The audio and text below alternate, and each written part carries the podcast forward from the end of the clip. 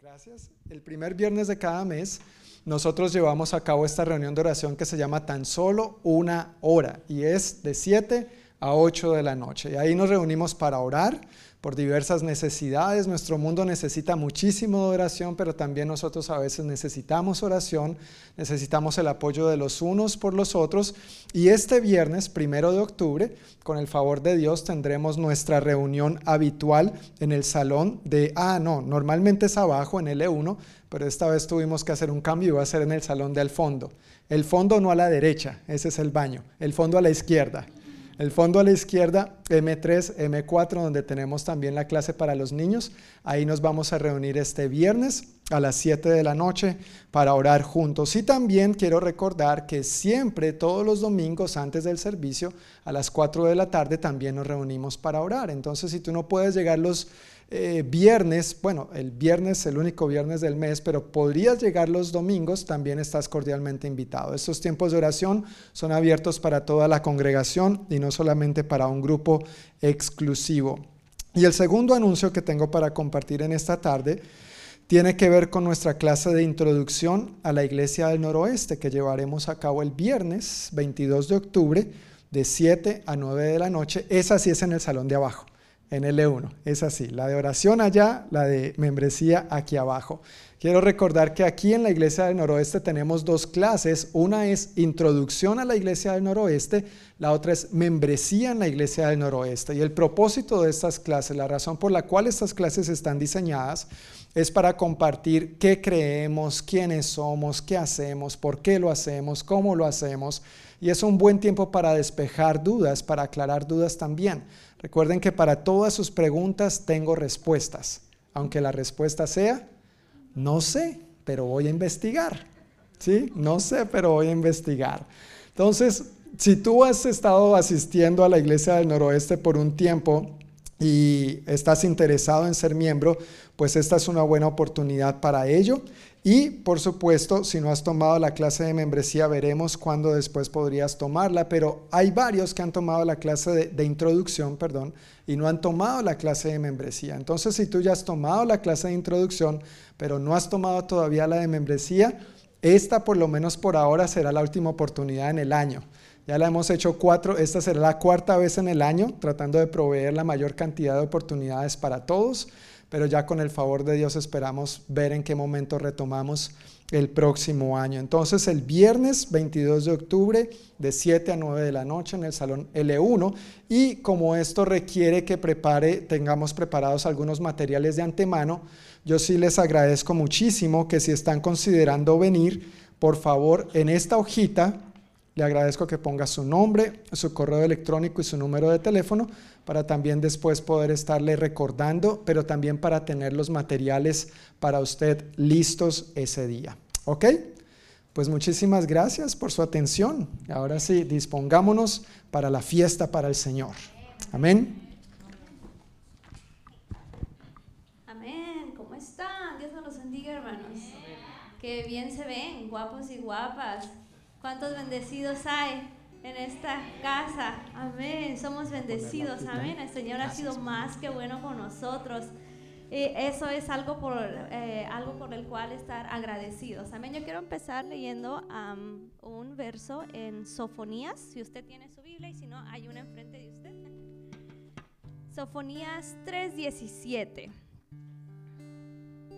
Está en la página 1400. Súper fácil.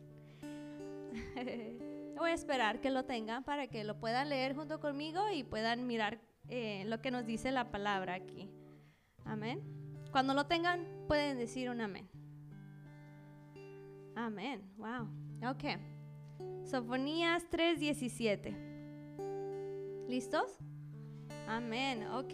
Dice, pues el Señor tu Dios vive en medio de ti. Él es un poderoso Salvador se deleitará en ti con alegría. Con su amor calmará todos tus temores. Se gozará por ti con cánticos de alegría.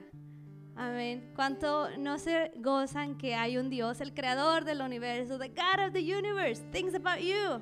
El Dios del universo piensa en ti. y dices, wow, cuántos problemas tengo, hay alguien que piensa en mí, hay alguien que se acuerda de mí. Si tienes tanto tiempo viniendo a la iglesia y tus oraciones tal vez no se han cumplido todavía, tus clamor, como que se siente que te sientes solo, abandonado, si eres nuevo y no te has sentido amado, aquí el Señor dice que se deleitará en ti con alegría. Con su amor calmará todos tus temores, se gozará por ti con cánticos de alegría. Amén. Y quiero dejarlos con eso. Adoremos al Señor y em, pasemos un buen tiempo. Concéntrate en cada alabanza y demos al Señor toda la honra y toda la gloria. Amén. Gracias Señor. Te adoramos Jesús por ese amor inexplicable, Señor, que tú nos das, Señor. Por ese amor, Señor, tan infinito, Señor, que siendo el creador del universo, Padre, Señor nos creaste, Señor, a tu imagen y semejanza, Señor, y nos amas, Señor, y piensas en nosotros, Jesús. Te amamos, Señor, con un corazón, Señor, dispuesto adorarte. Estamos aquí, Señor, a exaltarte, Padre, a darte este tiempo, Señor, un poquito de nuestro tiempo, Señor, de todo el tiempo que tú nos has dado, de toda esta vida que nos has dado, Señor. Queremos adorarte, Señor. Que tú, Señor, te deleites con nuestras canciones, Señor, como tú te deleitas, Señor con nuestras personas, Señor. Te amamos, Jesús. Levanta una alabanza y solo dale gracias al Señor. Dile gracias, Cristo, por amarme. Gracias, Dios, por perdonarme. Gracias, Cristo, por dar tu vida por mí en esa cruz. Gracias por tu misericordia, por tu gran amor, Jesús. Y decidimos vivir para ti. Dile, Señor, decido vivir para ti en esta tarde. Señor Jesús.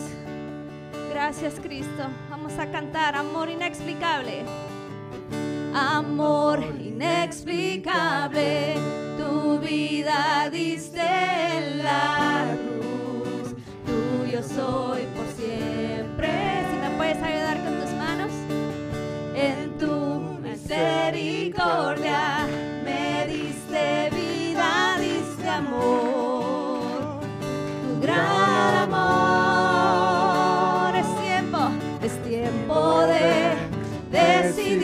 decidir por quién vivo. Te seguiré, te seguiré, mi alabanza te daré. Jesús, por ti, por ti lo entrego todo. Solo a ti mi alabanza doy, toda mi alabanza doy. Por ti, por ti es por quien vivo, te alabaré todo lo que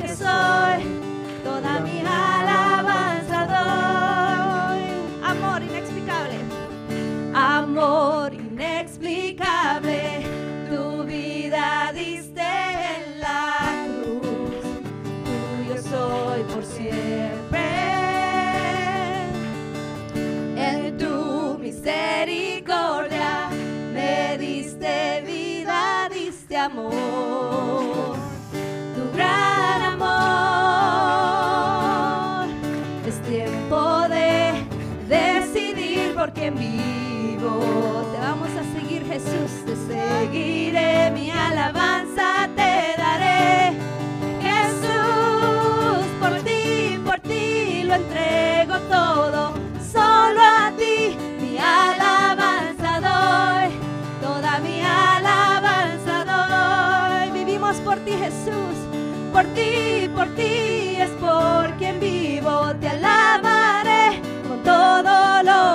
soy, toda mi alabanza doy por ti, por ti, por ti lo entrego todo, solo a ti mi alabanza doy, toda mi alabanza doy, por ti, por ti es por quien vivo, te alabaré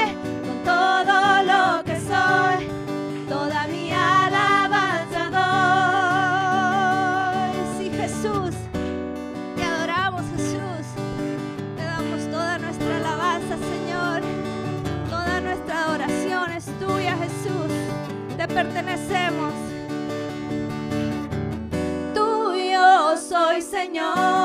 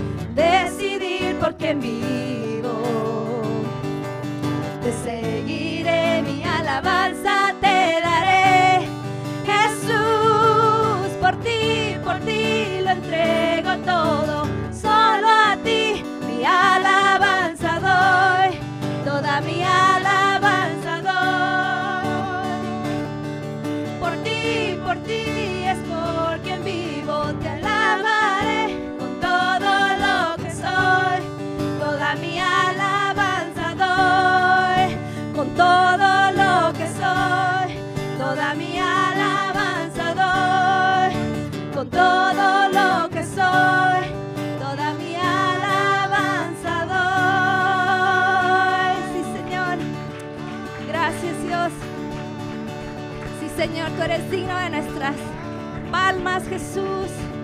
Digno de nuestra adoración, Señor, y nuestra alabanza, Señor, te pertenece a ti, Jesús. Vivimos para ti, Señor. Gracias, Señor, por ser ese Dios poderoso, ese Dios invencible, Señor. Y queremos levantar tu nombre en alto, Señor.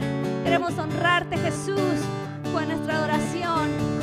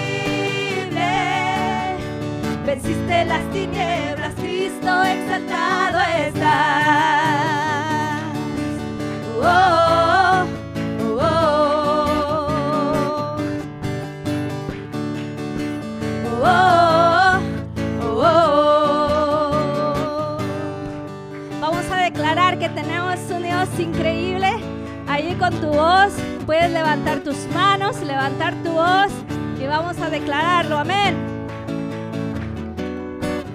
Increíble, invencible.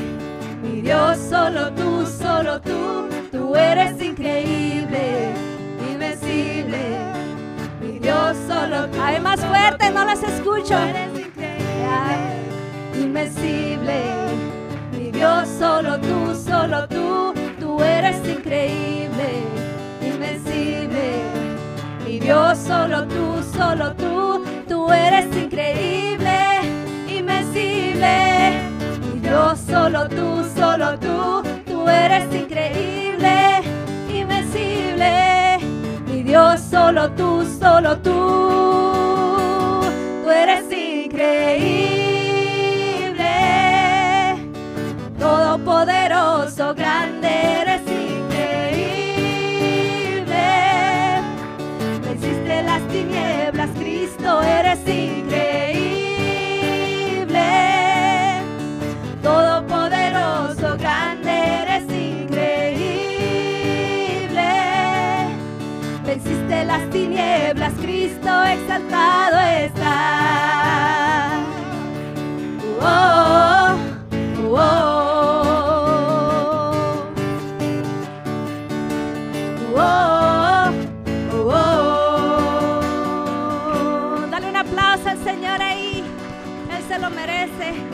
Señor. Te adoramos, Señor. Gracias, Señor, por ser ese Dios increíble, invencible con nosotros. No hay nada, Señor, que se compare a, ti, Señor, que se oponga delante de ti, Señor. Tú eres nuestro Dios victorioso, Señor. Padre, te declaramos, Señor, como nuestro Rey y Salvador. Ahí donde estás, si tú puedes levantar tus manos y darle al Señor una adoración que salga de tu corazón. Gracias, Señor Jesús. Declaramos, Señor, tu grandeza en este lugar, Jesús.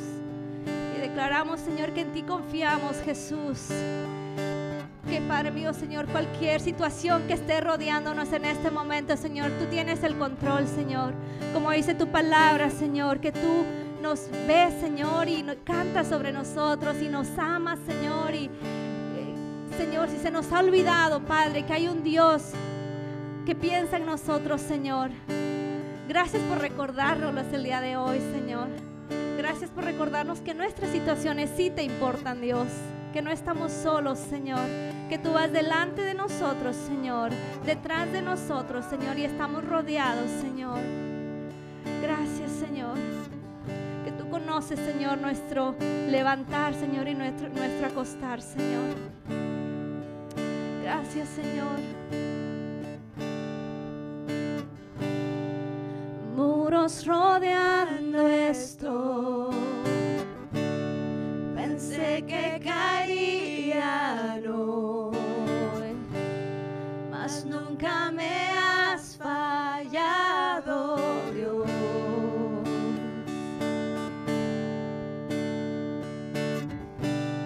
La espera terminará.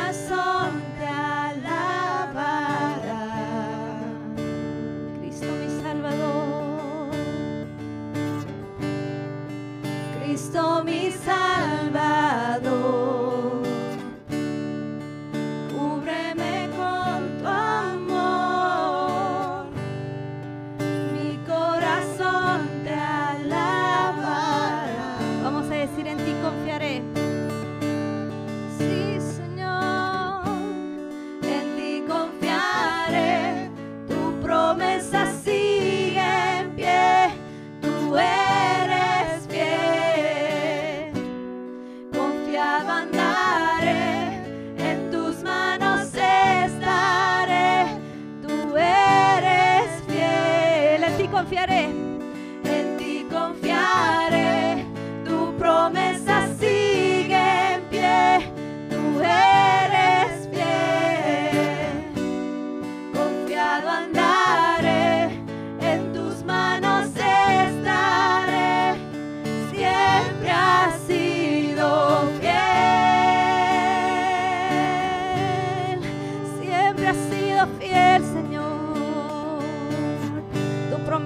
sigue en pie.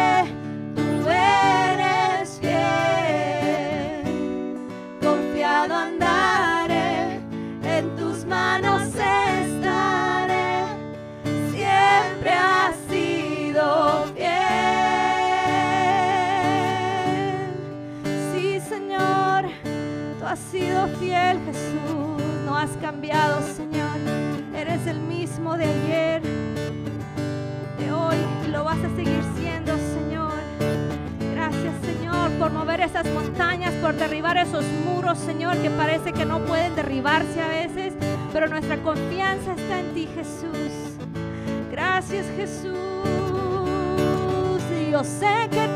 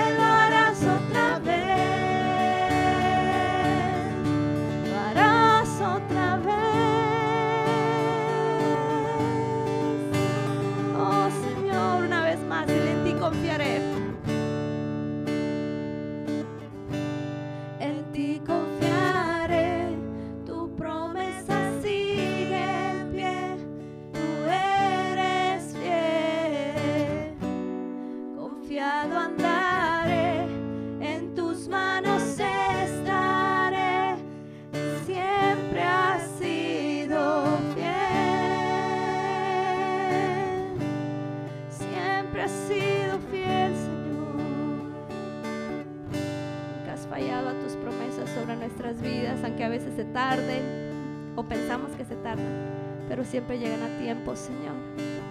Te damos gracias, Señor Jesús, por ser un Dios tan fiel con nosotros, Jesús. Por eso te cantamos en esta tarde, Señor. Te adoramos, Señor. Nuestro Dios invencible. Nuestro Dios de lo imposible.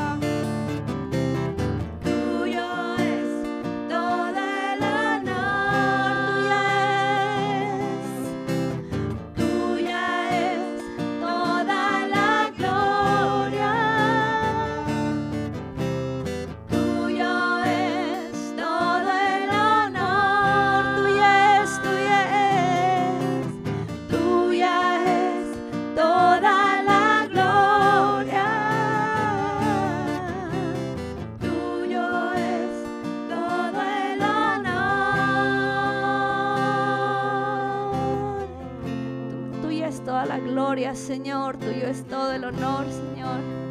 Se trata de ti, Señor. Todo lo que hacemos, Señor, se trata de ti. Y reconocemos, Señor, que tú eres suficiente, Señor. Tú eres suficiente, Señor, para nuestra necesidad. Tú eres suficiente, Señor, en nuestras alegrías. Tú eres suficiente en cuando nos sentimos fracasados, Jesús. Tú eres suficiente, Señor. Tú eres todo lo que necesitamos. Si te tenemos a ti, no nos hace falta nada, Jesús. Ayúdanos, Señor, a que nuestro oído y nuestros ojos puedan ver eso, podamos entender que tú eres suficiente. Help us understand that you're enough, Lord. Tú eres suficiente, you're enough, God. Tú eres suficiente, Jesús. Te adoramos, Señor. Gracias, Señor. Te adoramos, Cristo. Gracias Señor. Te adoramos Jesús. Si tú quieres levantar un cántico ahí, solo adorar al Señor, puedes hacerlo. Siéntete libre de adorar con libertad. Gracias Señor. Gracias Señor. Tenemos un agradecimiento tan profundo en nuestro corazón, Señor, por ti, Dios. Porque eres bueno, Señor, no por lo que nos das, Señor, sino simplemente por quien tú eres. Por ser ese Dios invencible, Señor ese Dios, Señor, que nos ama, Señor, y que nos ha creado, Padre, para adorarte, Señor. Ayúdanos, Señor, a ser una bendición, un canal de bendición a los que están a nuestro alrededor, Señor. Gracias, Señor. Ayúdanos a cumplir esa visión que tú tienes, Señor, de que algún día toda tribu, toda lengua y toda nación estaremos adorándote, Señor. Somos parte de tu plan, Señor. Ayúdanos, Señor. Gracias. Una vez más vamos a decir Dios de lo imposible. Dios de lo imposible.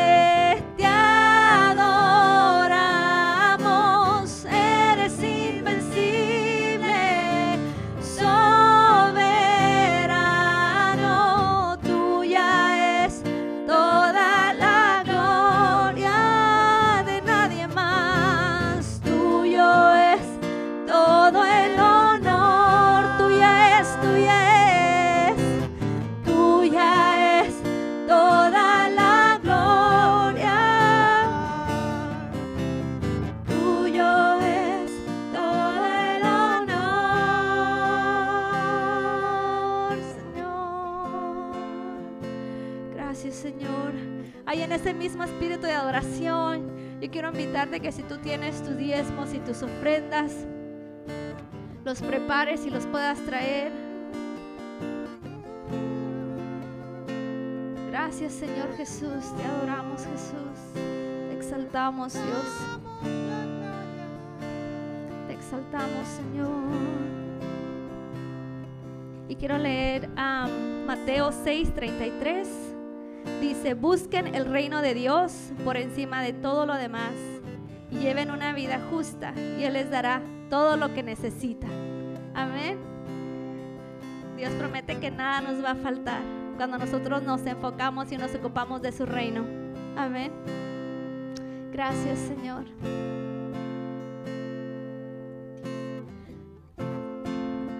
Dios de lo imposible.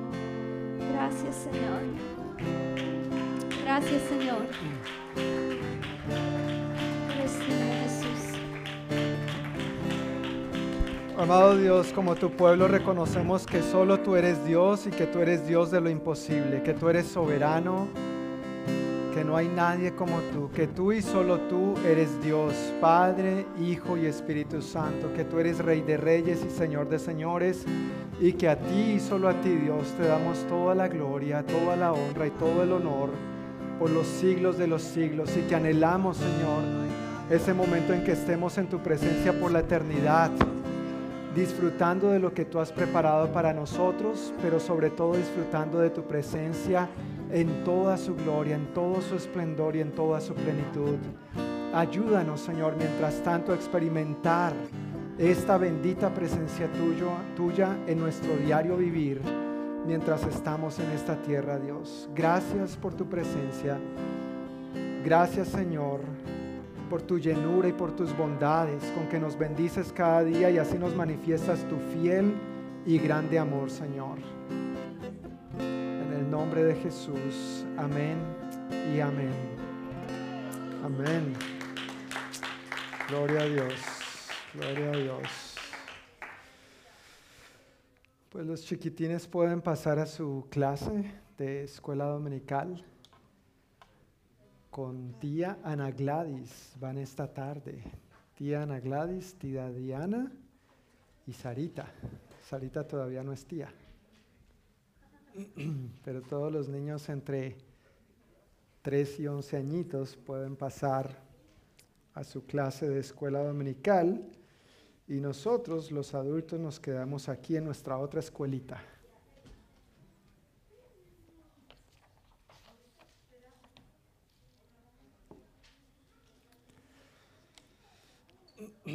Todos recibieron su hojita a la entrada de las notas. de ¿Hay alguien que no tenga la hojita, que la necesite? Ok, Noé, gracias. Por aquí falta una hojita. Levanta tu mano si te falta la hojita, por favor, para que los sugieres puedan eh, entregártela. Y así podamos seguir juntos la- las notas del sermón en esta hora. Y por el otro lado de esa hoja están los anuncios de las actividades recurrentes que tenemos como congregación también. Entonces, ojalá tú estés al tanto de esto, lo tengas por ahí en una parte visible de tu casa para que puedas eh, estar informado de las actividades que tenemos como iglesia en este mes que viene de octubre. Pues nosotros estamos en misión con Jesús. Estamos llevando a cabo un estudio a través del Evangelio de Marcos. Y el emblema de este estudio ha sido, no me hables de Jesús, no me cuentes de Jesús, no me digas de Jesús, sino muéstrame a Jesús. Esa ha sido la premisa mientras avanzamos por este estudio. Y hoy llegamos a un capítulo bastante interesante no solamente en el Evangelio de Marcos, pero en los Evangelios. En Lucas lo encontramos en el capítulo 21, en Mateo lo encontramos en el capítulo 24 y en Marcos lo encontramos en el capítulo 13. Pero partiendo un poquito de donde venimos, recordemos que estamos en el día martes. Imagínense, todavía nada que terminamos con el martes. Qué martes tan largo, ¿no? El martes conocido como martes de Semana Santa, después de la entrada triunfal del Señor Jesús a Jerusalén, en lo que conocemos como el Domingo de Ramos o Domingo de Pascua, ¿no es cierto? Pasa lunes, llega el martes y todo esto que hemos estado viendo por varios domingos ha acontecido el día martes. Cuando Jesús despejó el templo, empezó a ser interrogado con el ánimo de hacerle caer en alguna trampa. Luego el Señor está ahí en, eh, en el templo y ve cómo está pobre mujer, esta viuda, da todo lo que tiene y elogia su ofrenda y hablamos de cómo la ofrenda implica un sacrificio voluntario y Dios espera esto de nosotros, no solo con el aspecto monetario, económico, eso es un área importante, pero con todo de nosotros, que no nos reservemos nada y le demos todo al Señor. Bueno, después de esos acontecimientos, al salir del templo, eh, de todo esto que pasó aquel día martes, Jesús hizo una declaración que llevó a algunos de sus discípulos a hacerle una pregunta. ¿Cuál fue la pregunta y qué respondió el Señor? Entonces es lo que vamos a estar viendo hoy en Marcos capítulo 13. Y si tienes tu Biblia, quiero pedirte el favor que la abras ahí. Marcos capítulo 13, si no tienes una o si prefieres usar la que está frente a ti. Eh, estamos en la página 1510.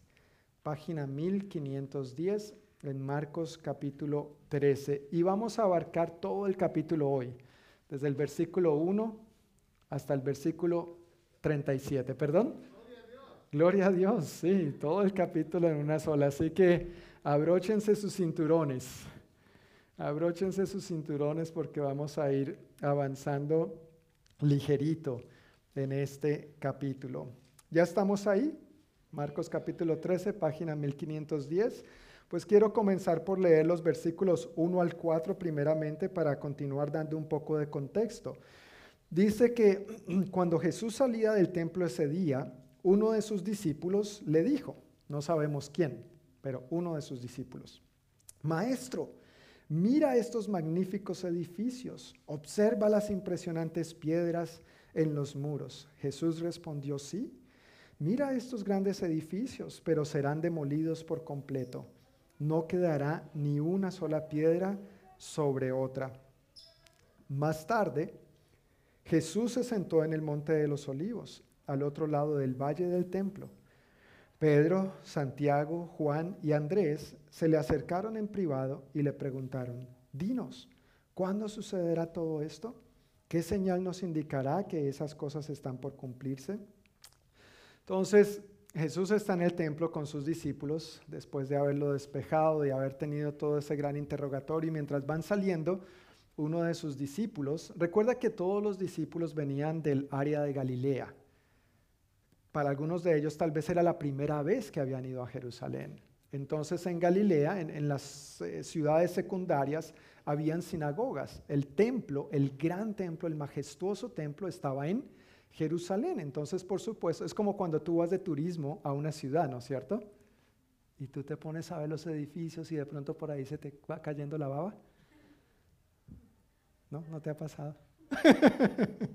pero uno se queda, bueno, tal vez sin chorrear la baba, pero con la boca abierta. ¡Wow! ¿no? ¡Qué edificios! Más o menos esa era la situación con ellos. Y, claro, uno de ellos admirado, Señor, mira, y cuando uno lee la historia del historiador Josefo, judío de aquel entonces, describe que eso eran unas piedras y una estructura pues enorme, fenomenal, y obviamente tenemos también alguna de esta descripción en la Biblia, pero recordemos que el templo en ese entonces no era el templo que había construido Salomón, era el templo que había reconstruido Herodes, ¿no es cierto? Sin embargo, era prominente, era grande, era majestuoso, era bonito, y Jesús viene y le recoge la babita. le dice, bueno, sí, mira, qué bonito, pero te digo que esto no va a quedar nada, no va a quedar piedra sobre piedra. Entonces, más adelante, cuando se sientan en el monte de los olivos, eh, geográficamente hablando, desde este monte, desde donde ellos estaban sentados, se veía Jerusalén y el templo. Entonces, visualicemos, mientras Jesús está ahí sentado, vienen los discípulos, están viendo al otro lado de la colina Jerusalén y el templo y le dicen, Señor, dinos, ¿cuándo ocurrirá esto? Y muchas veces nosotros queremos saber el cuándo de las cosas, ¿no? ¿Te sientes identificado? Pero ¿cuándo, Señor? Y a veces las promesas de Dios y a nuestro entendimiento parece que fueran tarde, pero Dios tiene su momento, Dios tiene su tiempo y a veces no nos compete saber el cuándo de las cosas. Dios es soberano, eso acabamos de cantar, ¿verdad? Soberano. Eso implica que a veces no tenemos que saber las cosas y mejor no saberlas también a la larga. Es mejor descansar en el Señor, confiar en Él y esperar en Él. Pero esa inquietud que a veces nosotros tenemos sobre el cuándo y cómo y quién y esas mismas inquietudes las tenían estos discípulos, así que se acercan a preguntarle al Señor, pero el Señor no responde puntualmente la pregunta de sus discípulos, sino que más bien los alerta sobre los acontecimientos que habrán de acontecer. Y al describir esos acontecimientos, Jesús toca tres aspectos que están relacionados, tres aspectos que están conectados entre sí y que honestamente e, es difícil a veces determinar cuál es cuál.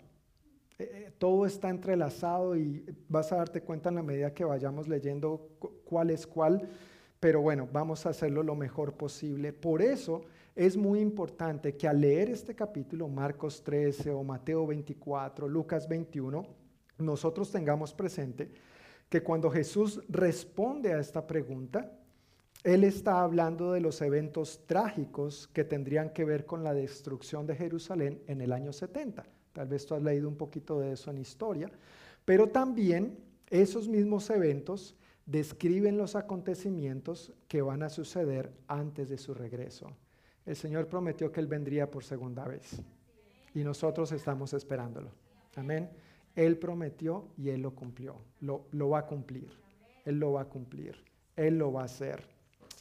Entonces, estos acontecimientos tienen que ver en parte, sí, con allá y entonces, con, el aquel entonces y las personas que estaban en ese momento, pero estos acontecimientos descritos aquí también tienen que ver con acontecimientos futuros. Y esos acontecimientos ahí en las notas los tienen, son tres puntos o tres aspectos. Las señales del fin, número uno, el objeto sacrílego o el anticristo, y número tres, el regreso del Señor o su segunda venida. Así que abróchense los cinturones porque aquí arrancamos. Versículos 5 al 13. Vamos a ver esta primera parte sobre las señales del fin. Jesús contestó, le acaban de preguntar, ¿no? Dinos, ¿cuándo ocurrirán estas cosas? ¿Qué señal nos indicará? Pero Jesús contestó, no dejen que nadie los engañe, porque muchos vendrán en mi nombre y afirmarán, yo soy el Mesías engañarán a muchos. Y ustedes oirán de guerras y de amenazas de guerras, pero no se dejen llevar por el pánico.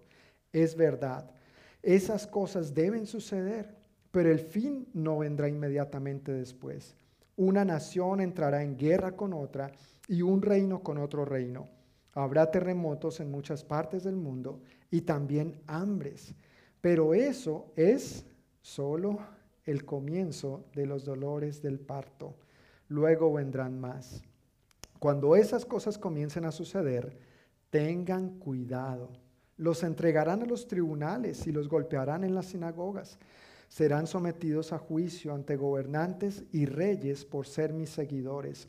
Pero esa será una oportunidad para que ustedes les hablen de mí, pues la buena noticia primero tiene que ser predicada a todas las naciones. Cuando los arresten y los sometan a juicio, no se preocupen de antemano por lo que van a decir, solo hablen lo que Dios les diga en ese momento, porque no serán ustedes los que hablen, sino el Espíritu Santo. un hermano traicionará a muerte a su hermano, un padre traicionará a su propio hijo, y los hijos se rebelarán contra sus padres y harán que los maten. Todos los odiarán a ustedes por ser mis seguidores, pero el que se mantenga, ¿qué? firme hasta el fin, será salvo. Interesantes versículos, ¿no? Y apenas estamos entrando en calorcito. Así que siéntese, agárrese fuerte y firme. Algo que quiero aclarar antes de entrar en detalles sobre algunos aspectos concernientes a esta porción es que el versículo 9 dice muy claramente, cuando esas cosas comiencen a suceder. Tenemos que saber que estas cosas en algún momento van a pasar. De hecho, han estado pasando. Pero la diferencia que quiero hacer es que Jesús no está diciendo si estas cosas empiezan a suceder. Hay una diferencia entre si estas cosas llegan a... No, cuando estas cosas. Es decir, es un hecho. Esto es un hecho. Es algo que Jesús afirmó.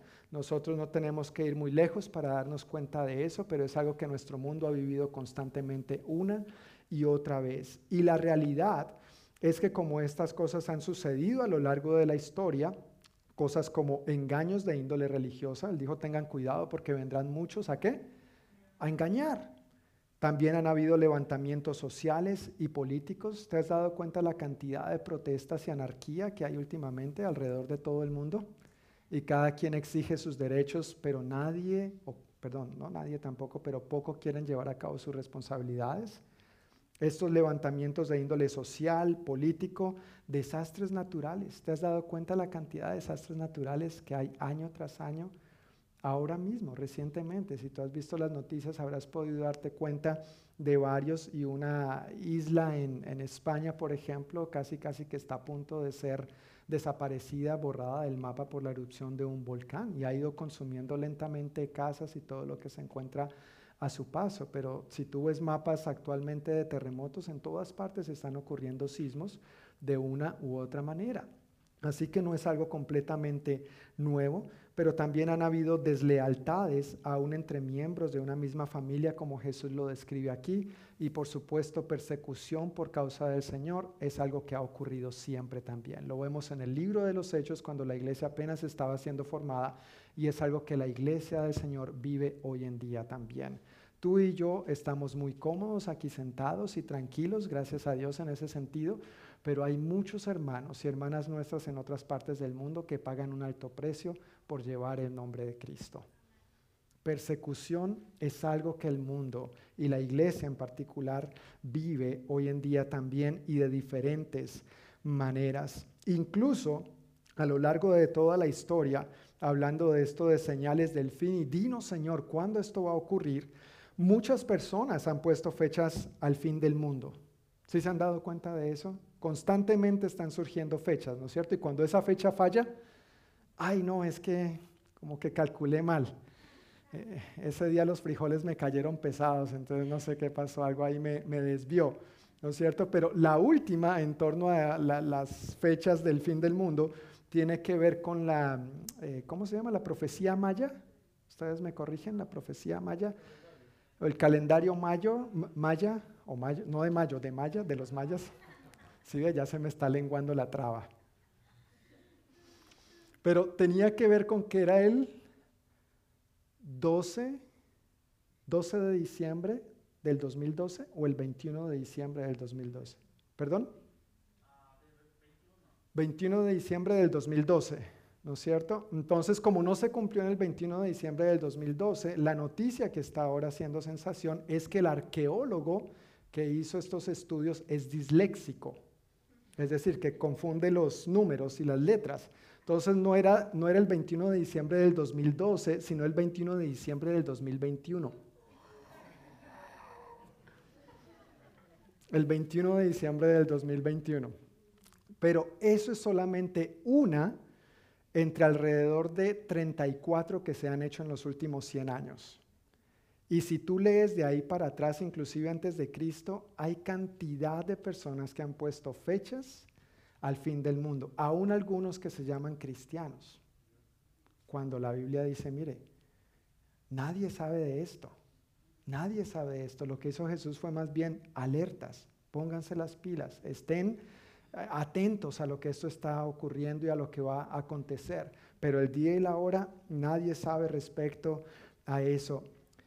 Lo que nosotros tenemos que recordar es que estas cosas descritas en estos versículos no son en sí mismas el fin, sino que son qué? Señales del fin. Entonces, si tú te das cuenta cómo hemos vivido, por lo menos en el último siglo, ya hemos tenido dos guerras mundiales y en cualquier momento se podría levantar la tercera. Para algunos Hitler fue el anticristo encarnado, ¿no es cierto? Especialmente por el abuso que tuvo contra el pueblo de Dios y vamos a ver eso en un momentito. Pero han acontecido tantas cosas en el último siglo que uno sí tiene que decir, caramba, tenemos que estar atentos, no dejar que nada ni nadie nos engañe. Tenemos que estar despiertos en torno a las circunstancias y los acontecimientos que nos rodean, pero al mismo tiempo reconocer que estas cosas en sí mismas no son el fin, sino que son señales que apuntan a que el fin se acerca. Es decir, cada día que pasa, estamos más cerca del fin. Eso sí es una realidad. El Señor está a las puertas de su regreso y nosotros, su pueblo, que lo estamos anhelando, tenemos que estar preparados. Amén, que no nos coja dormidos. Ok, llegando al final de la porción que leímos al principio en el versículo 13, dice, todos los odiarán a ustedes por ser mis seguidores, pero ¿qué? Pero el que se mantenga firme hasta el fin será salvo. Mira, la salvación no es un premio o recompensa a cambio de la perseverancia. La salvación no es un premio o una recompensa a cambio de la perseverancia. Más bien, la perseverancia es el resultado o el fruto natural de uno que ha experimentado la gracia salvadora de Dios porque he experimentado a Cristo, porque tengo su perdón, porque lo reconozco como mi Señor y Salvador, ahora no, importa pase lo que pase, las guerras, las deslealtades familiares, la traición, la persecución, yo voy a perseverar siguiendo a mi Señor. Como cantábamos el domingo 5 de septiembre cuando Monse se bautizó, he decidido seguir a Cristo. No vuelvo atrás, no vuelvo atrás. La cruz, la cruz delante, y el mundo atrás. Le seguiré, le seguiré. Esa es la decisión de uno que ha experimentado la gracia salvadora de Cristo en su vida y entonces ahora tiene sentido perseverar. Si no, ¿para qué persevero? Si no tengo clara la visión de a dónde voy a llegar, si yo no sé para dónde voy, cualquier bus me sirve.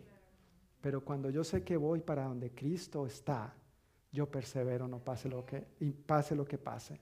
No importa lo que acontezca.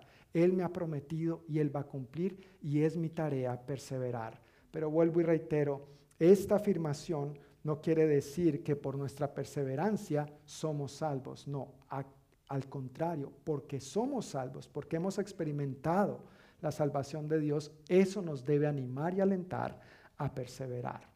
¿Eres tú salvo? ¿Has tú aceptado a Jesús como tu Señor y Salvador?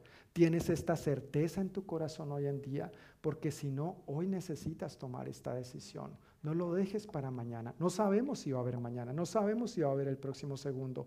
Acepta a Cristo hoy, aquí y ahora. Entonces Él nos va a dar la gracia para perseverar en medio de todo lo que nos pueda acontecer en nuestro alrededor. Hebreos 10, 35 y 36 y Gálatas 6, 9, por ejemplo, nos hablan acerca de esto, de la importancia de perseverar y no darnos por vencidos. Segunda de Timoteo 2, 3 y 4, en esta epístola, en, en esos versículos, mejor dicho, de manera puntual, el apóstol Pablo pone como ejemplo a un soldado, a un atleta y a un agricultor para ponerlos como ejemplo de lo que es la dedicación, la consagración, la devoción, el compromiso, la perseverancia. Dios nos ve como un soldado, como un atleta y como un agricultor, alguien que persevera. Ninguno de estos tres aspectos es fácil ni cómodo. Requiere disciplina, requiere, entrenamiento, requiere constancia, requiere perseverancia, requiere que frente a los obstáculos uno se sobreponga y siga adelante. Y segunda de Timoteo nos habla perfectamente de la importancia de perseverar usando a estos tres eh, hombres como ejemplo. Y Filipenses 2, la segunda parte del versículo 12, Filipenses 2.12 dice textualmente, esfuércense por demostrar los resultados de su salvación, obedeciendo a Dios con profunda reverencia y temor. Quiero leerlo una vez más. Esfuércense por demostrar los resultados de su salvación, obedeciendo a Dios con profunda reverencia y temor. No obedezco a Dios con profunda reverencia y temor para ser salvo, porque soy salvo, entonces obedezco. Porque le amo, entonces obedezco. Camino conforme a su verdad, porque su verdad me ha hecho libre, ahora vivo y camino en su verdad. Ahora vivo y camino en su libertad. Es un resultado natural, es un fruto natural, es una consecuencia. Sí debe haber una evidencia en la vida de todo aquel que se ha arrepentido de sus pecados y se denomina a sí mismo como un cristiano. Debe haber un fruto que no solamente tenga que ver en mi relación personal con Dios, sino un fruto evidente a los que me rodean. Eso se llama testimonio. Y ese buen testimonio es conducido por mi obediencia reverente y temerosa de Dios. Filipenses 2.12 precisamente fue uno de los versículos que nuestro querido hermano David nos compartió el domingo pasado, cuando nos predicó sobre el temor de Dios. Excelente predica. Si no estuvo aquí el domingo pasado y no ha tenido la oportunidad de escuchar el audio de esta prédica, por favor no deje de escucharla. No deje de escucharla, especialmente esta conexión entre el temor de Dios y la santidad. Gracias, mi hermano David. Buen siervo y fiel. Buen trabajo compartiéndonos esta palabra, pero es una verdad que la iglesia necesitamos ser recordados hoy. El temor de Dios y la santidad es algo que va relacionado, no podemos separar lo uno de lo otro y eso debe conllevar un fruto evidente a la vida de todo creyente y por supuesto a la vida de la iglesia. Así que mantenerme firme, Jesús está diciendo, pero todo aquel que se mantenga firme hasta el fin será salvo, mantenerme firme es un resultado de que soy salvo, no al contrario.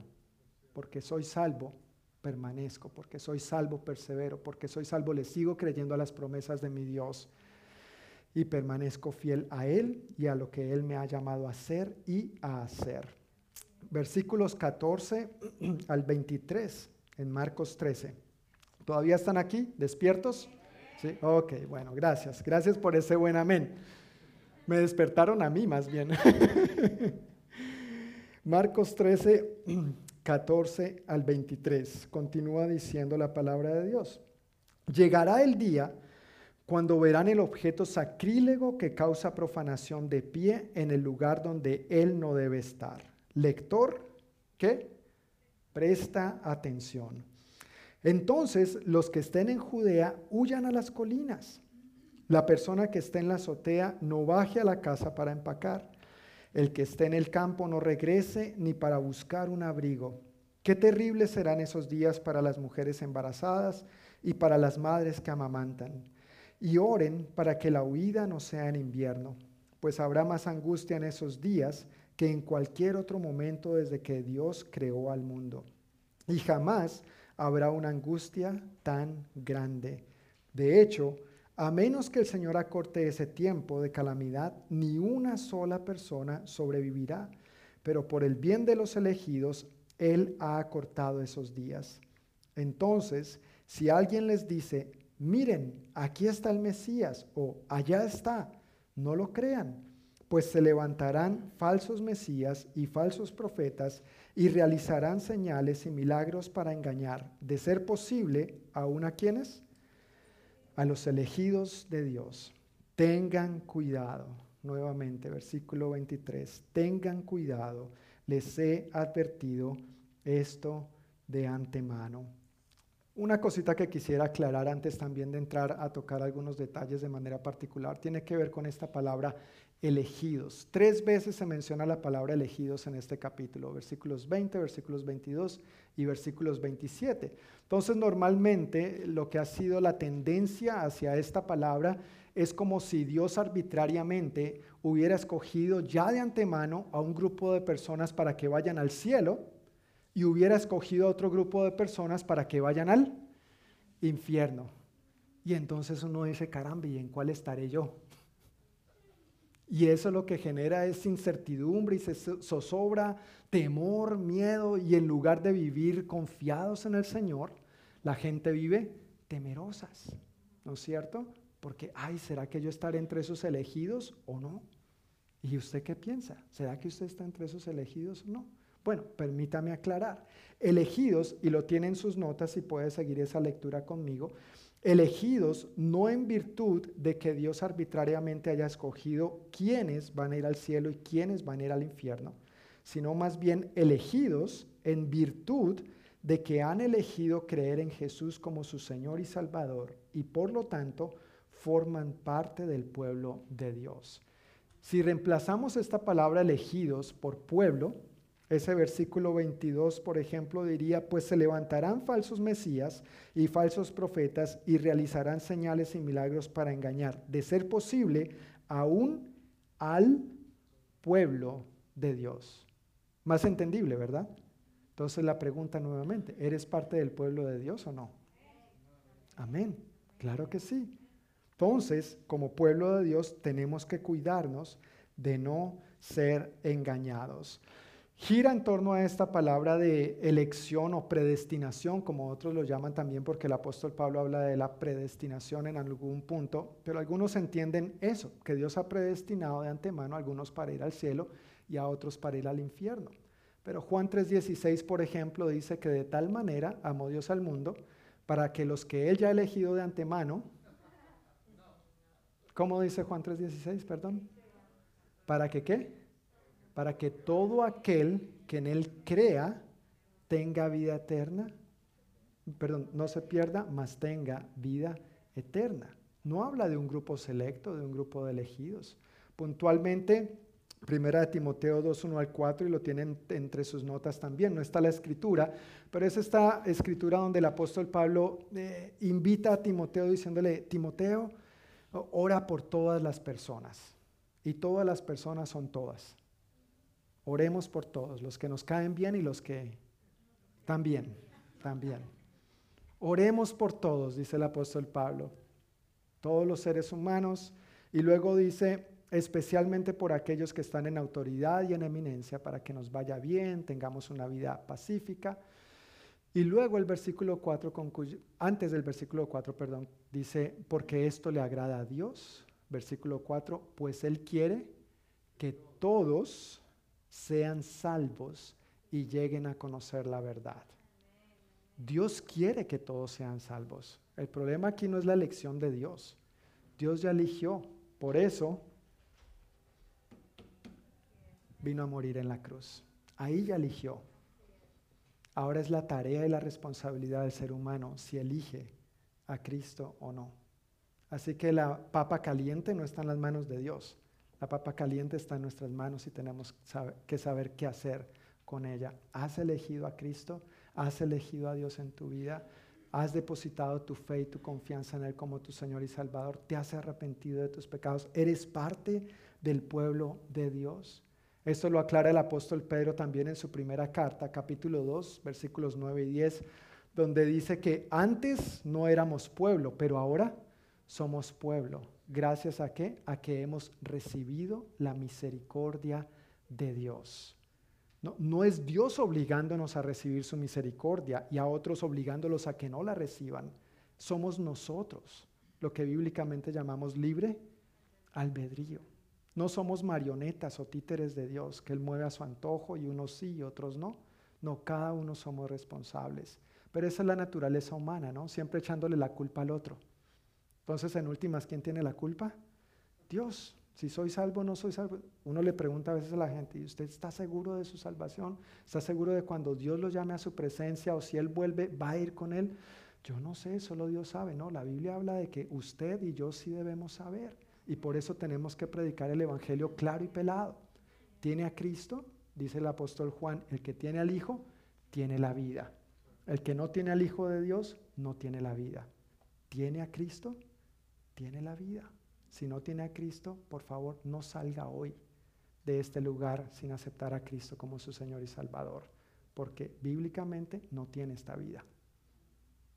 Pero si lo tiene, tiene este regalo de Dios.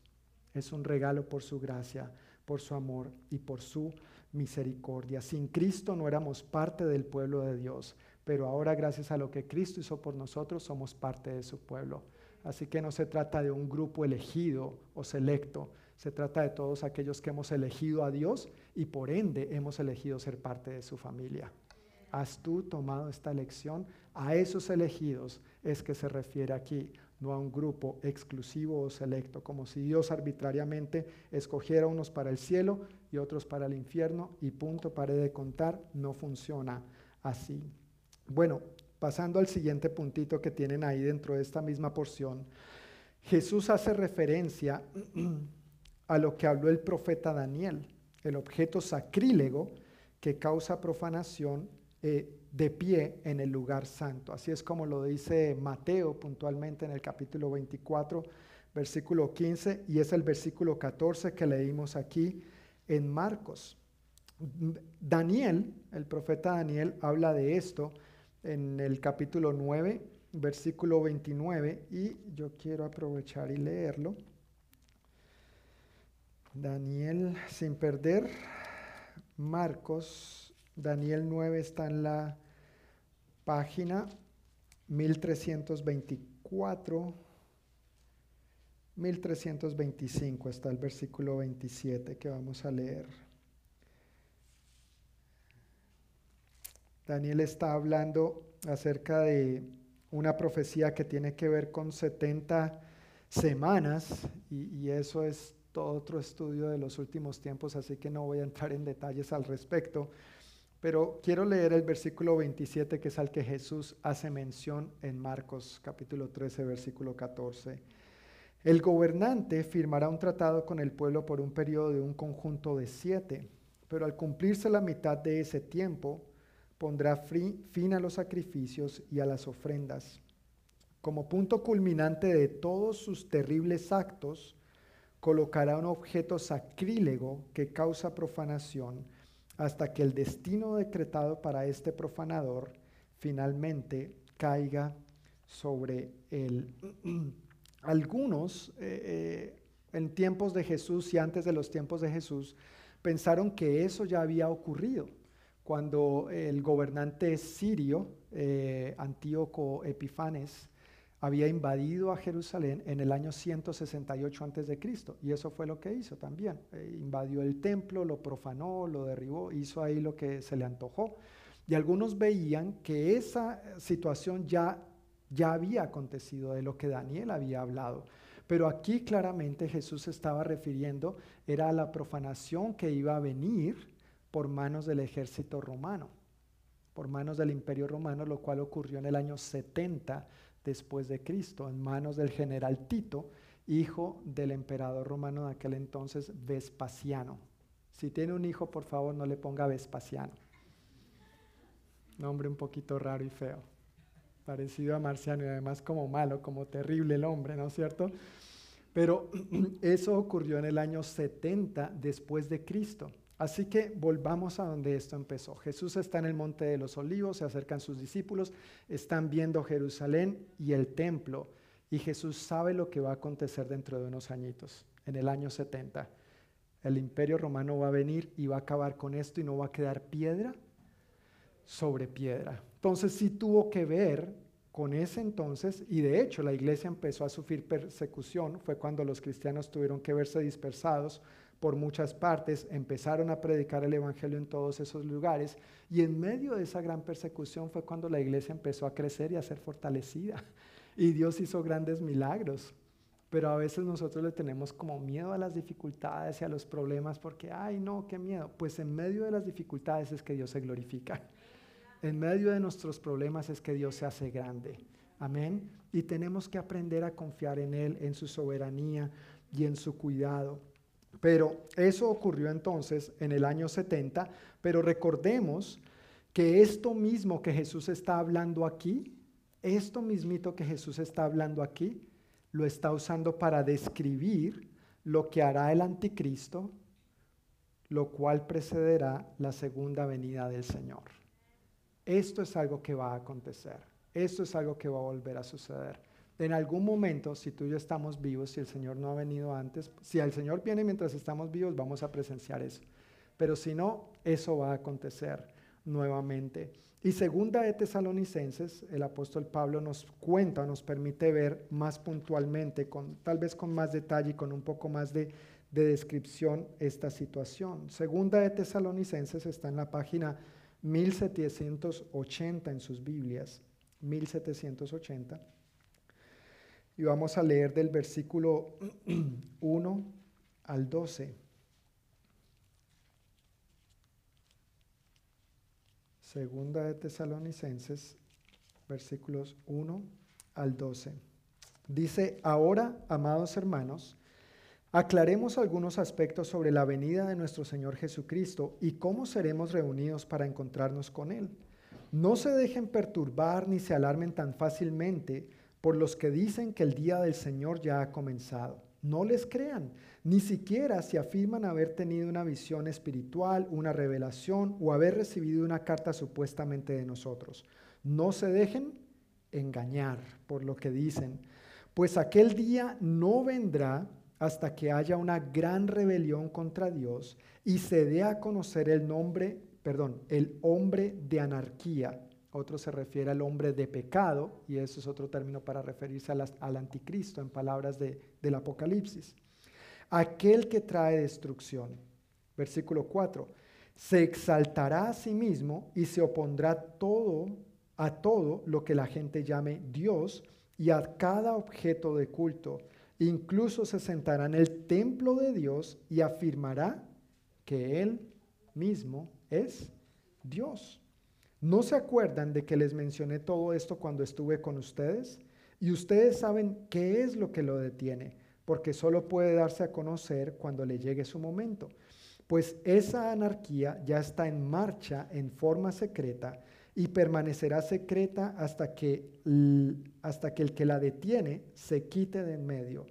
Entonces el hombre de anarquía será dado a conocer, pero el Señor Jesús lo matará con el soplo de su boca y lo destruirá con el esplendor de su venida. Ese hombre vendrá a hacer la obra de quién? De Satanás. Así como Cristo vino a hacer la obra de Dios, el anticristo viene a hacer la obra de quién? De Satanás. Vendrá a hacer la obra de Satanás con poder, señales y milagros falsos. Se valdrá de toda clase de mentiras malignas para engañar a los que van rumbo a la destrucción porque se niegan a amar y aceptar la verdad que los salvaría. ¿Ves? No es porque Dios les haya escogido, es porque se niegan a amar y aceptar la verdad. ¿Quién es la verdad? Cristo. Se niegan a amar y aceptar a Cristo. Versículo 11, por lo tanto, Dios hará que ellos sean engañados en gran manera y creerán esas mentiras. Entonces serán condenados por deleitarse en la maldad en lugar de creer la verdad. Tanto en el pasado como actualmente hay muchos que se han autoproclamado Mesías. Así como han habido muchos que han dado fechas para el fin del mundo, así también hay muchos que se han, se han autoproclamado el Mesías. ¿Se han dado cuenta de eso? Si, si hacen una pequeña búsqueda en Google, en el apóstol Google, que casi todo lo sabe, ¿no es cierto? Eh, es interesante la cantidad de cosas que salen al respecto. Actualmente hay alrededor de 10 personas en diferentes partes del mundo que dicen ser el Mesías, que dicen ser Jesús venido por segunda vez a esta tierra, ¿no es cierto? Y hay gente que lo sigue. Uno no sabe cuál está más loco, el que se proclama el Mesías o el que lo sigue. Pero en todo caso, tienen poder de convencimiento y engañan a la gente. Y el Señor nos está advirtiendo por medio de su palabra, tengan cuidado de que nadie los engañe. Tanto en el pasado como actualmente es algo que siempre ha ocurrido, pero la diferencia con esto que el apóstol Pablo nos deja ver aquí y con lo que leímos de Daniel inclusive, es que ninguno de ellos ha llegado a engañar a ese nivel de poder, señales y milagros falsos, ni al punto de sentarse en el templo de Dios y afirmar que Él mismo es Dios. Si nosotros llegamos a presenciar eso en vida, ya sabemos de quién se trata, el anticristo. Va a ser claro y pelado. Y claro, hay, otra serie de acontecimientos que rodean eso, no va a ser así como así. Esto no es un estudio de los últimos tiempos, así que no, no es mi intención. Estamos en Marcos, no en el Apocalipsis, ni en Daniel, ni este tipo de cosas. Hay otra serie de acontecimientos que rodean esto, pero solamente con el propósito de tener claridad. Aunque hay muchos falsos mesías, es lo que podríamos llamar, no son más que charlatanes más que engañadores, por supuesto, motivados y movidos demoníacamente, sea intencional o no intencionalmente, conscientes o porque están malitos de la cabeza, detrás de eso está Satanás. Pero a este nivel, a este nivel de que lleguen a sentarse en el templo de Dios y afirmar que Él mismo es Dios, eso ya tiene nombre propio, el anticristo. Y Jesús es muy claro al advertirnos esto. Daniel lo dijo y el apóstol Pablo también nos lo está diciendo por lo tanto, Jesús dice, tengan cuidado, tengan mucho cuidado. Y versículos 24 al 37 en Marcos, volviendo a Marcos, capítulo 13, estamos en la página 1511. Marcos 13, 24 al 37, dice, en ese tiempo, después de la angustia de esos días, el sol se oscurecerá la luna no dará luz, las estrellas caerán del cielo y los poderes de los cielos serán sacudidos. Entonces, ¿quiénes? Todos, todos verán al Hijo del Hombre venir en las nubes con gran poder y gloria. Y él enviará a sus ángeles para que reúnan a los elegidos, ahí está la palabra de la que ya hablamos, reúnan a los elegidos de todas partes del mundo desde los extremos más lejanos de la tierra y del cielo. Ahora, aprendan una lección de la higuera. Cuando las ramas echan brotes y comienzan a salir las hojas, ustedes saben que el verano se acerca. Haciendo un paréntesis aquí, ¿cómo supimos que el otoño ya estaba entrando? Por las hojas. ¿Qué empieza a pasar con las hojas? Empiezan a cambiar de color y empiezan a caer. ¿Sí ven? Todos somos lo suficientemente inteligentes y tenemos discernimiento. Gracias a Dios. Gracias, Señor. Versículo donde quedé. 29, gracias. De la misma manera, cuando vean que suceden todas estas cosas, sabrán que su regreso está muy cerca, a las puertas. ¿Están sucediendo estas cosas? Sí, sí. Entonces no podemos hacernos como que no están pasando están sucediendo estas cosas. Versículo 30. Les digo la verdad, no pasará esta generación hasta que todas estas cosas sucedan. El cielo y la tierra pasarán, o aquí dice desaparecerán, pero mis palabras no desaparecerán jamás. Sin embargo, nadie sabe el día ni la hora en que sucederán estas cosas. Ni siquiera los ángeles en el cielo, ni el propio Hijo. Solo el Padre lo sabe. Y ya que ustedes tampoco saben cuándo llegará ese tiempo, manténganse en guardia, estén alerta. Otras traducciones dicen estén alerta y oren. Versículo 34, la venida del Hijo del Hombre puede ilustrarse mediante la historia de un hombre que tenía que emprender un largo viaje cuando salió de casa, dio instrucciones a cada uno de sus esclavos sobre el trabajo que debían hacer y le dijo al portero que esperara a su regreso. Ustedes también deben estar alerta, pues no saben cuándo regresará el amo de la casa, si en la tarde, a medianoche, durante la madrugada o al amanecer. Que no los encuentre dormidos cuando llegue sin previo aviso. Les digo a ustedes, lo que digo a todos, manténganse despiertos esperándolo a Él. Mantengámonos despiertos esperándolo a Él.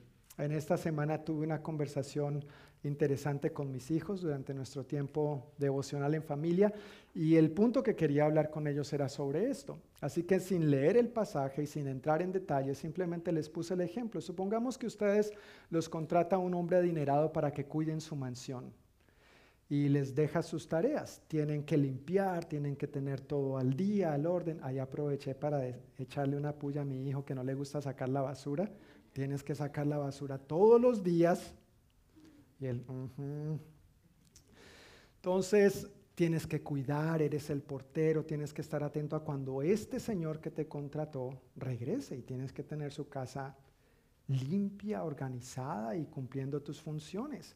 Pero resulta que él se va y no te dice cuándo regresa, simplemente dice, mire, pues al fin y al cabo es el patrón, ¿no? ¿Sí o no? Entonces el patrón no le rinde cuentas al, empleado, es al contrario, el empleado rinde cuentas al, al patrón. Entonces les dije, pero se va y bueno, ya pasa una semana, dos semanas, un mes, un año, dos años. Entonces dicen, no, pues ya yo limpiaría un día sí, un día no. como empezaron a racionalizar, ¿no? Como soy yo solo, pues yo no haría tanto mugre, no, no tendría que sacar la basura todos los días. Empezaron a justificarse y dar sus ideas, conversaciones interesantes. Pero en una de esas mi hija llega y dice, no, si ya ha pasado tanto tiempo, yo llamo a la policía. mi jefe se ha desaparecido, me ayudan a encontrarlo, me dejó encargado en su casa y no sé qué hacer. Y en otro momento, después de este ejemplo, sin decirles que era la, la, Biblia lo que estábamos hablando, les hablé de la otra porción que habla de que el Señor vendrá como ladrón en la noche. Entonces les dije, ahora veamos otro ejemplo. Supongamos que estás en esa casa y, pues como es una mansión, se corre el riesgo de que sea atractiva para los ladrones. Entonces, ¿tú qué harías? Y, y mi hijo dice, no, pues yo pondría rayos láser. Tú sabes, conversaciones profundas, bíblicas con los hijos, ¿no es cierto?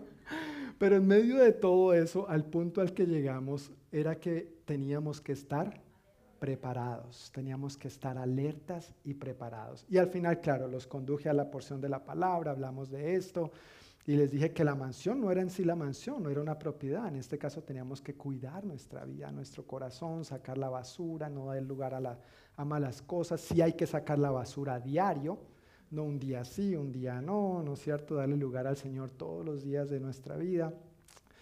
Pero es interesante a veces como uno como ser humano sí racionaliza estas cosas y, piensa, ¿no es cierto? Pues el Señor dijo que iba a venir, pero, pero nada que viene y todo como que parece normal. Pero es que Él mismo dijo, yo me voy y yo voy a regresar.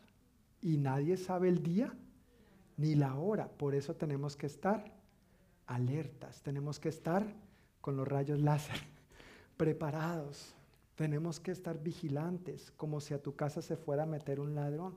El ladrón no avisa cuándo se va a entrar, por eso uno tiene que estar alerta, preparado y vigilante, ¿no es cierto? Es así con esta segunda venida del Señor y nosotros por igual tenemos que estar preparados. La venida del Señor, dicen sus notas, no será a escondidas o en secreto para unos cuantos.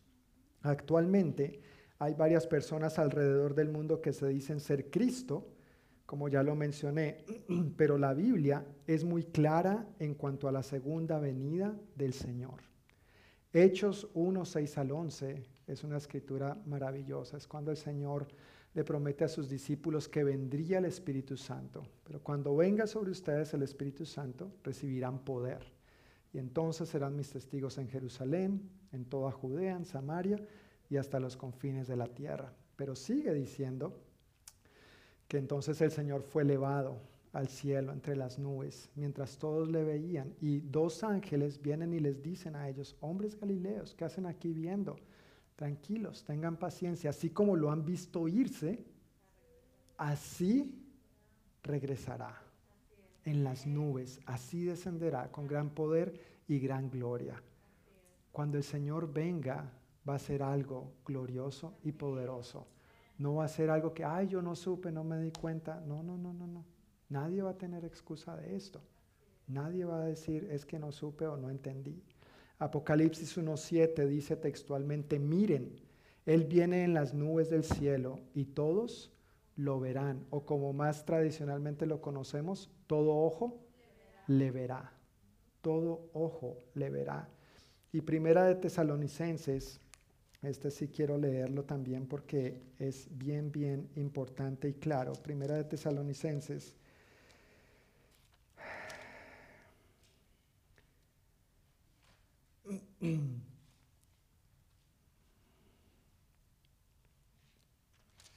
Primera de Tesalonicenses capítulo 4, versículo 13 y vamos a leer hasta el capítulo 5, versículo 2.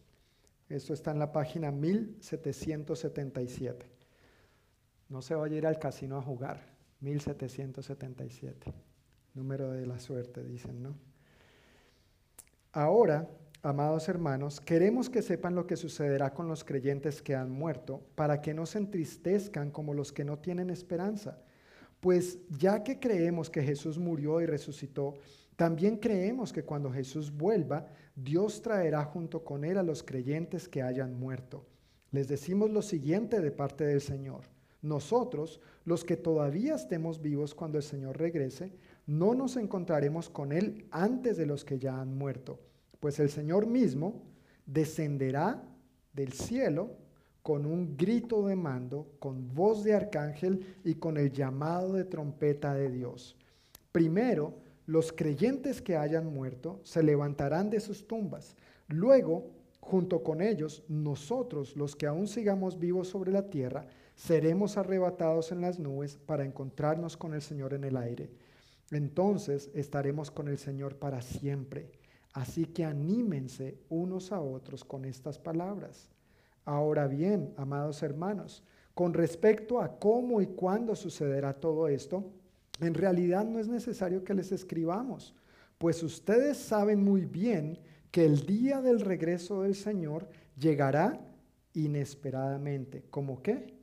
Como un ladrón en la noche.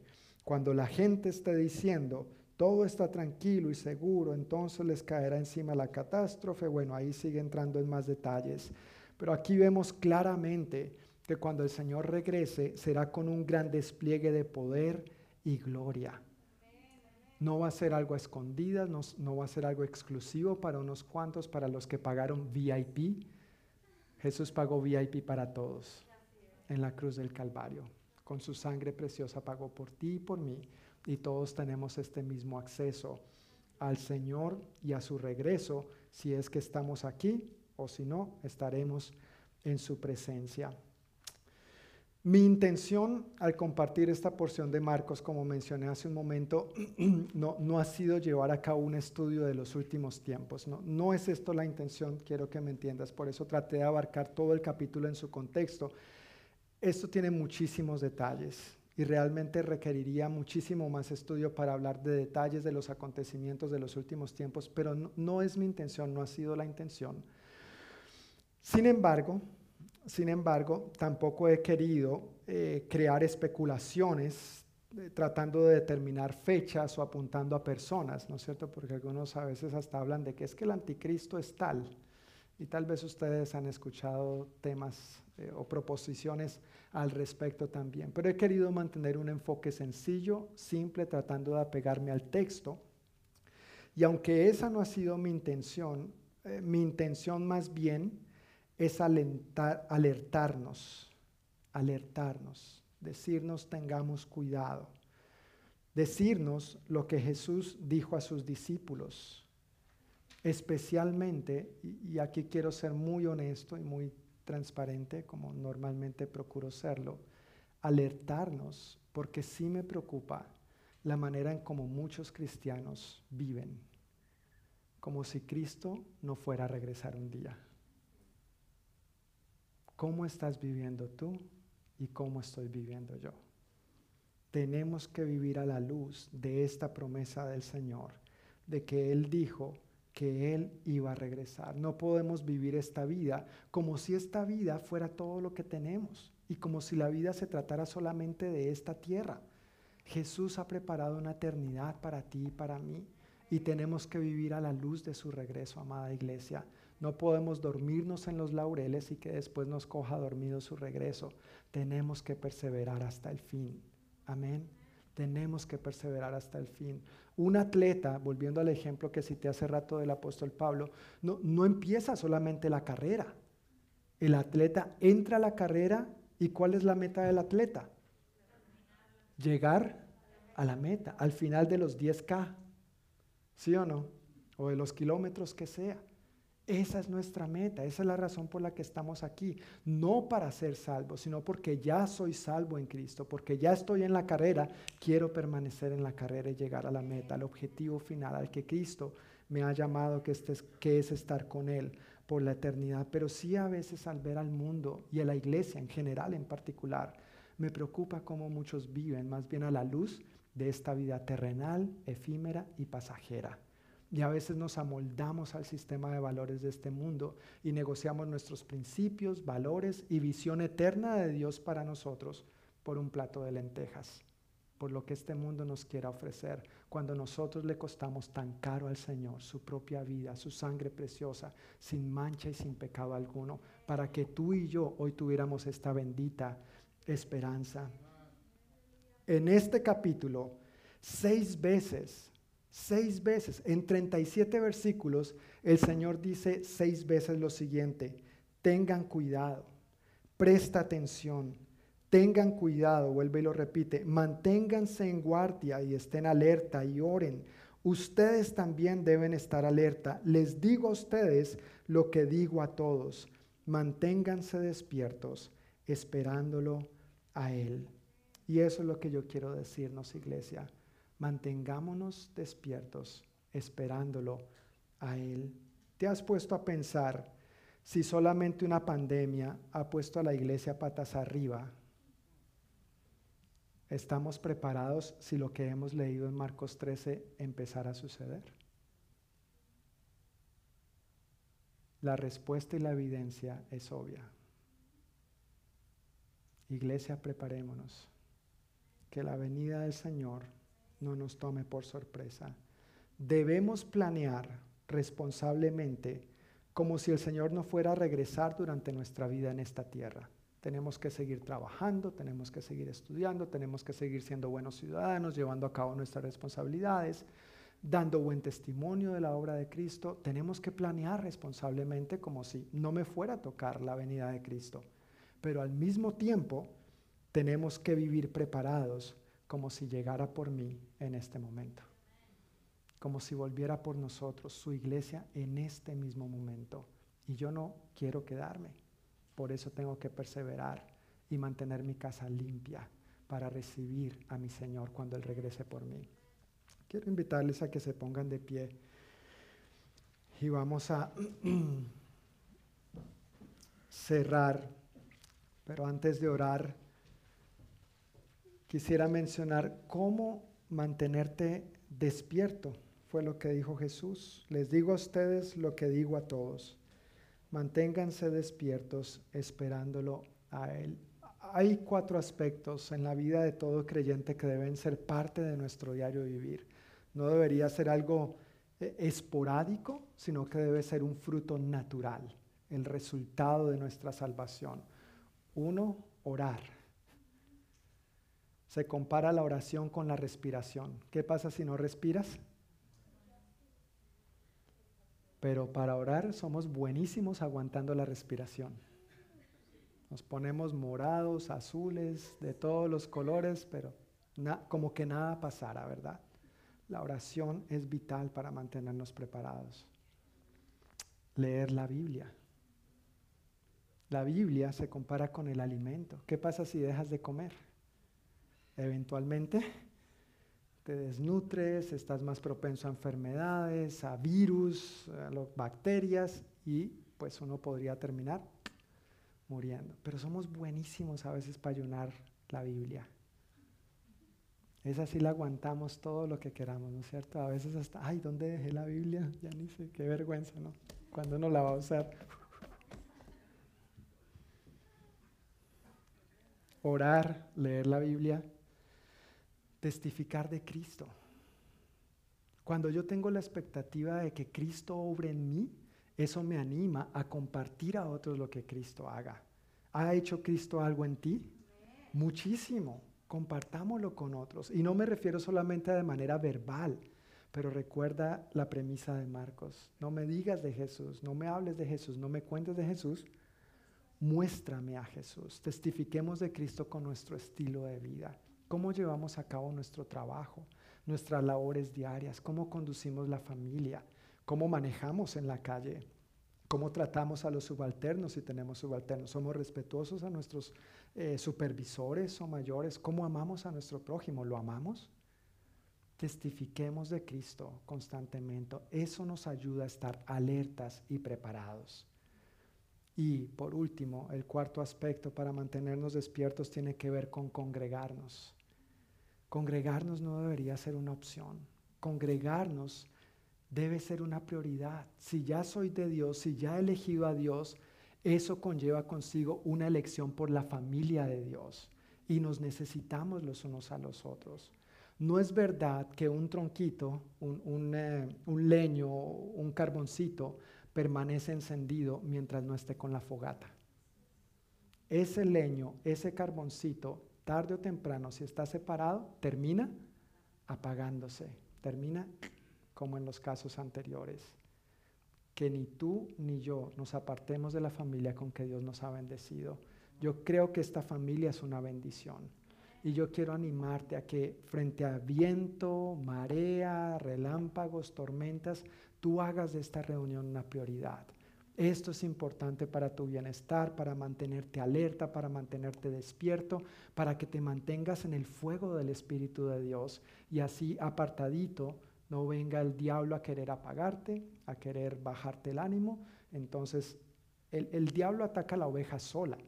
El lobo ataca a la, presa que está apartada del rebaño. No, no se atreve a atacar al rebaño. Nosotros somos este rebaño donde nos cuidamos los unos a los otros. Así que iglesia, mantengámonos despiertos al orar, al leer la Biblia, al testificar y al congregarnos. Amén. Padre, te damos muchísimas gracias por tu palabra que hoy hemos tratado en el Evangelio de Marcos capítulo 13, un capítulo lleno de tantísimos detalles y por cierto muy rico, pero al mismo tiempo, Señor, no, queremos no, queremos centrarnos, Señor, en esas cosas que de pronto no sabemos, no entendemos o que ni siquiera nos compete entender el cuándo, el cómo, como hablábamos al principio.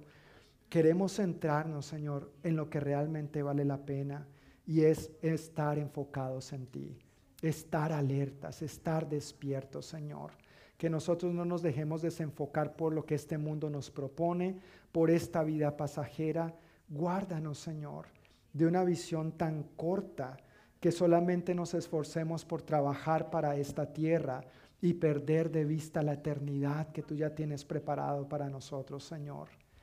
Límpianos, Dios, de todos nuestros pecados. Límpianos, Señor, de nuestra eh, pecaminosidad al pensar solamente en que esta vida es lo único que tenemos cuando en realidad tú has hecho tanto para que nosotros, Dios, tengamos una eternidad a tu, a tu lado por siempre.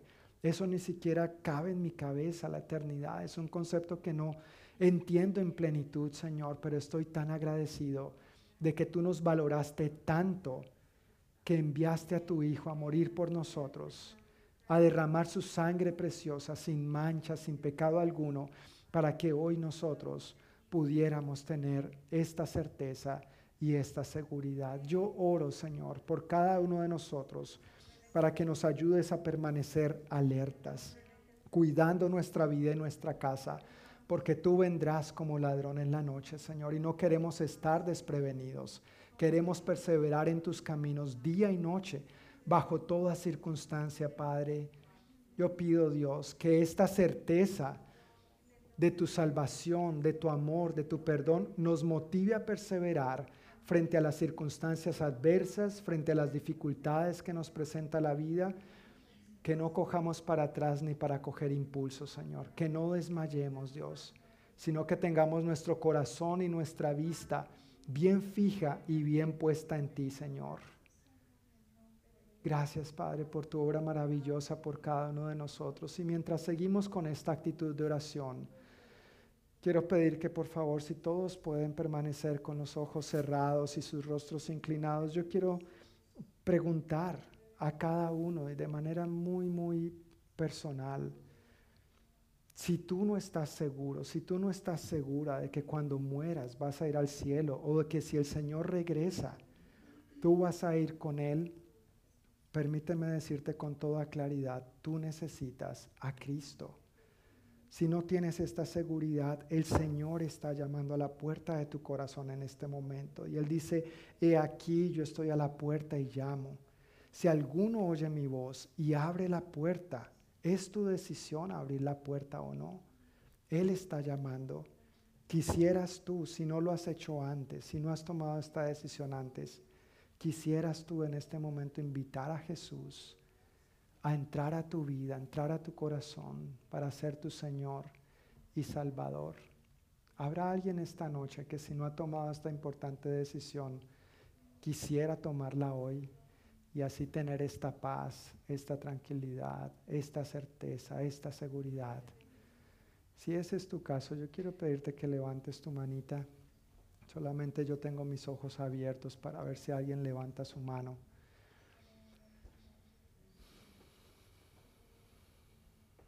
Gracias, Señor.